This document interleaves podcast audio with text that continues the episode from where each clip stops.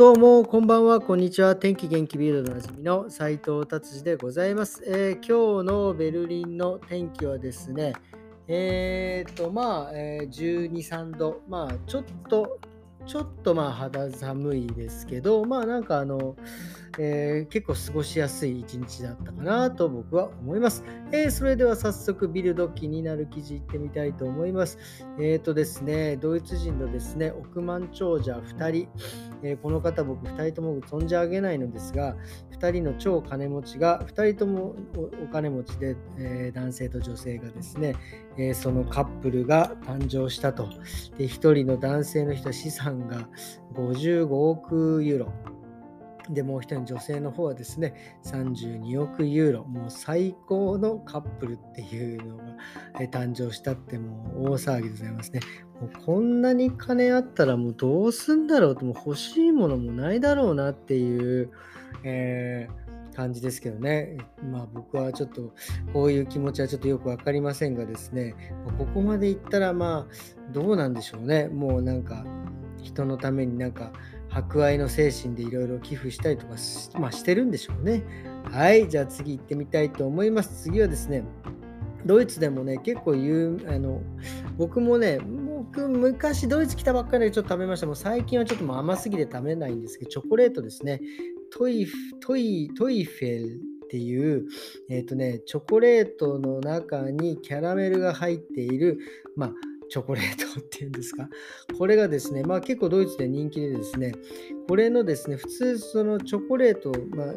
黒いチョコレート？あ黒い、黒いチョコレートっていうんですか？普通の、えチョコレートなんですが、それじゃなくてね、えっ、と、なんか限定バージョンで白いのがあるらしいんですよ。僕これ見たときないんですけど、白いのがですね、あまりにも人気でですね、えドイツのスーパーマーケットではなんかもう入手できないっていう風に なって、そんなに美味しいのかって言われると、ちょっと僕も欲しくなるんですが、まあなんかいろいろ書いてありますね。白いバージョンは、まあ、あの、そのなんか、単なるチョコレート、チョコレート会社の陰謀だっていう、何の陰謀なんだかっていう感じですけど、まあ別に白いチョコレートがなくなったからってね、なんかの誰かがそんなにまあ、ねファンの人は困るのかもしれないんですけど、まあね、え普通のチョコレート、黒いチョコレートでいいんじゃないかと思いますが、まあちょっとね、こういうふうに話題になるとですね、ちょっと欲しくなるなっていうふうに思います。で、さらにね、えー書いてありました。Amazon とかではなんか買えるらしいんですが、だいぶ高騰してるっていう感じですね。これ多分一つ、まあ入ってる個数にもよるんですけど、まあ1ユーロ、2ユーロぐらいだと思うんですよね。それが多分 Amazon ではまどれぐらいになってるか分かりませんが、高くなってるっていうふうに書いてあります。じゃあ次行ってみたいと思います。次はですね、まあ今もうこの季節はですね、落ち葉の季節ですね。ドイツは、あのドイツはあのとにかく木が多い。まああのドイツね、えっと胴回り、木の大きさ、えー胴回りが80センチ以上の木はですね、もう勝手に切っちゃいけないっていうふうになっているのでですね、切る場合は多分いろいろ許可があってですね、なんか家なんかを例えば買買ってもですね、そこに木があった場合、その木が邪魔で切りたくても、えー切ってはいけないというルールだから、その木のついたまんま家を購入してくださいっていうような感じなんですよね。で、それなのでね、落ち葉が半端ないんですよね、毎年毎年。それでですね、この落ち葉もですね、まあなんかあの、掃除してですね、一箇所に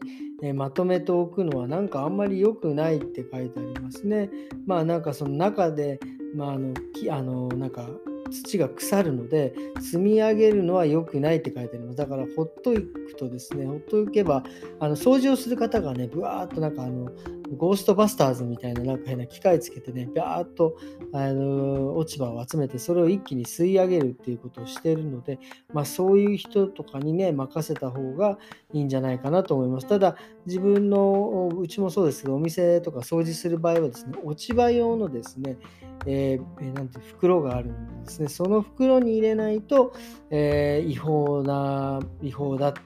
て、えー書いてありますし、違法です。なのでですね、あとですね、庭、うちはまあ庭ないんですけど、庭とかのね、落ち葉をですね、えー拾って外に出したりとかっていうのはもうこれも完全に、えー軽犯罪なので、えーやめてくださいっていうのが、まあ、書いてありますね。まあね、なんかしがちですけどね、なんか中の家の庭をね、なんか外に出しちゃいがちですけど、まあこれは、えー、やめてくださいということになっております。はい、次はですね、ビルドこんな感じで、えー、終わりにしたいなと思っていますが、今ちょっとね、気になる記事がちょっと、ちょっと目についたので、えーえー、ですね、これはね、えっ、と、これまたポストの人ですね。これポスト、あの、なんかこれもなんか定期的にお話ししてるんですが、なんかそのポストの人がですね、配らずにですね、結構いろんなとこで郵便物を捨ててるっていう、これマジかっていう感じなんですけど、なんか公園にですね、いろんななんか、えー、まあだから本当書き留めとかね、えっ、ー、とまあ本当個人情報を書いた、まあ、いわゆるなんかなんかの請求書だったり、まあなんかいろいろ、それをですね、捨てた捨ててるね、ポストマンがいたっていうね、これも大問題ですね、これは。こういうのはね、本当にあのもう、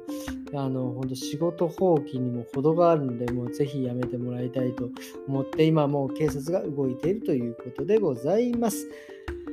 はい。ということでですね、まあ、今日はビルド、こんな感じで終わりにしたいと思います。えっ、ー、と、今日はですね、今日髪の毛のこと何話そうかなと思って、えっ、ー、と、ドイツ人ね、結構多いのがですね、まあ、日本人も最近多いですけど、あの猫っ毛っていう、まあ、髪の毛がですね、よくあの細くてですね、ペタっとしてボリュームが出なくなっちゃう。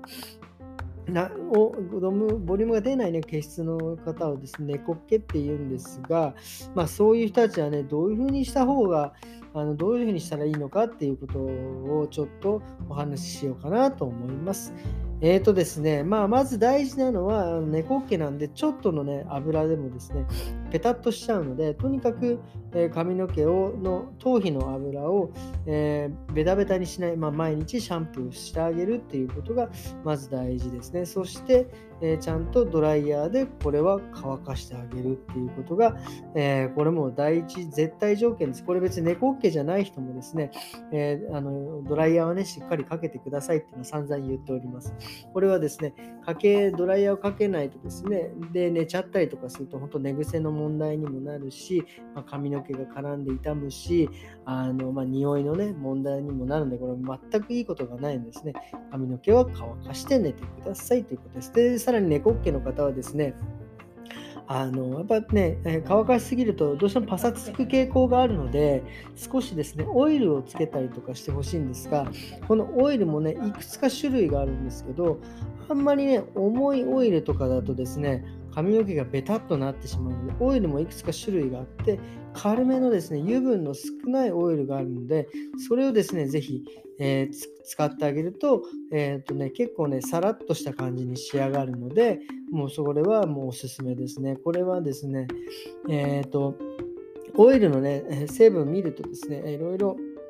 あの油分が書いてあるんですね。それをちょっと見て、えー、あの軽めのオイル、まあ、もしくはね、ライトとかね、いろいろ書いてありますんで、髪の毛、それをつけてくださいということです。で、あとはですね、問題なのはですね、これね、あれですね、もう、あとは、そういうスタイリングとかドライヤーとかでもね、もう本当にもうね、あのやっぱり限界があるんですよね。なのでですね、これはパーマかけたりとかですね、まあカット、まあ結構ハイレイヤー入れてパーマするとかですね、えー、いう風にしていただくのがもう一番ベストですね。はい。なのでですね、あとは、普段アイロン使ったりとかでスタイリングするとかですね、これはもうぜひしていただきたいなと思います。なので、猫っ毛の人はね、えパーマをおすすめしたいと思います。ということで、今日はこんな感じで終わりにしたいと思います。えー、あそうそうそう、これもね、言おうと思ってちょっと忘れちゃって危ない危ない。実はですね、昨日ですね、まあちょっと、ちょっとまあ、あと2、3分で終わりますが、鈴木のね、鈴木ってあの、お魚、いつもね、お魚を、まあ、たまに買いに行くんですけど、鈴木のね、いいお魚があったんで、それをね、刺身でいけるよって言われたんで、お刺身でね、食べてですね、さらにですね、その、あ1匹買ってきたんで、頭とかですね、えーと、その骨の部分はアラアラの味噌汁にしようと思って、えー、ぐつぐつね煮込んだところに魚をねの骨とかをボコボコ入れてでもね 僕それでなんかだいぶ満足してしまってでまあ具とか入れてねでまああのそれをまあ味見はしたんですよね。したんだけどまあこれいい感じじゃんと思って多分出したんですよね食卓に。そしたらですねあのもうこう大変なことに気づかれてですねあの味噌が入ってないって こうびっくりしましたね。これね、ほんと味噌が入ってないアラの汁はですね、お湯にちょっと魚の、魚の匂いがついてるっていうだけのものでですね、でもそれでも結構ね、出汁が出て美味しかったんですけど、ちょっとね、これあの皆さんですね、あの味噌はですね、絶対に入れてくださいっていう、えお話でございました。えー、ということで、今日はこんな感じで終わりにしてみたいと思います。それではまた明日。さようなら。